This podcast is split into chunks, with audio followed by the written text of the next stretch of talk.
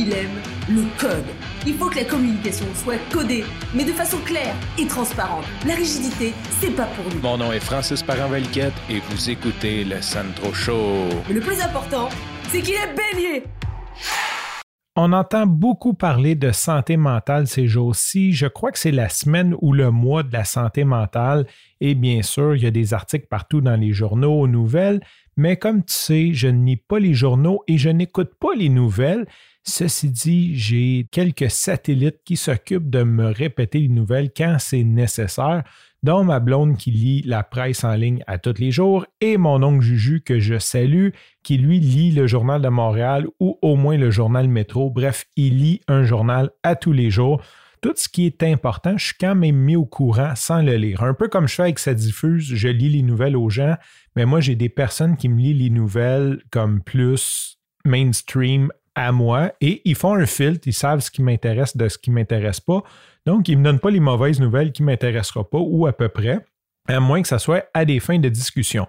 Aujourd'hui, ma blonde, elle a lu dans la presse euh, que je pense qu'il y a des témoignages de gens qui ont fait des burn-out, qui expliquent un peu c'est quoi le burn-out, puis euh, elle faisait juste partager avec moi qu'il y a une fille en finance qui a pété un burn-out parce qu'il y a des gens qui sont venus emprunter 1000 dollars pour acheter un jouet à leurs petits-enfants. Puis la fille a pété une coche. Elle a dit Faites pas ça, vous allez le payer trois fois. En tout cas, toute une histoire. Euh, c'était quand même. Tu sais, quand t'es à bout, puis que t'aimes pas ton métier ou t'es vraiment en burn-out.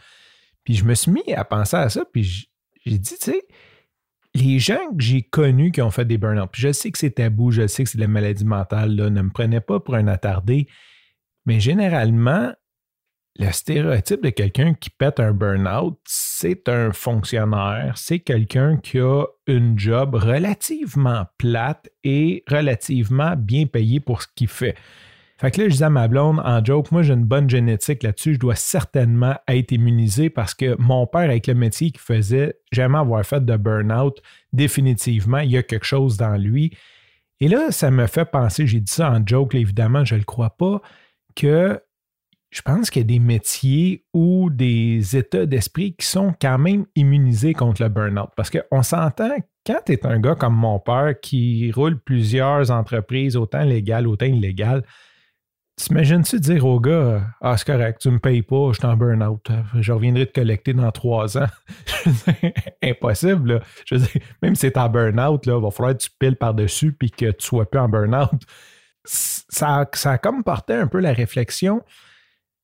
Est-ce que les gens qui ont des jobs peut-être, je ne vais pas dire faciles, mais des jobs peut-être plus plates, peut-être qui aiment moins, on va dire ça parce que comme la job n'a rien à voir, mais si tu as un profil que tu n'aimes pas ta job, est-ce que tu as plus de chances de tomber en burn-out que quelqu'un qui travaille fort, peut-être même plus fort, mais qui aime ce qu'il fait? fait c'est un peu la réflexion que je me pose aujourd'hui. Puis je suis pas fou, là, je sais que c'est de la santé mentale, ce n'est pas un choix, que c'est pas genre comme définitif, tout ça, mais ça semble quand même être le cas, ou sinon, c'est tout simplement plus caché par les gens qui aiment ce qu'ils font, euh, qui ont du plaisir à le faire ou qui travaillent fort par plaisir, ou tout simplement qui ignorent le signal qui sont en burn-out, tout simplement. Sur ce, je te remercie pour ton écoute. Je te dis à demain et bye bye.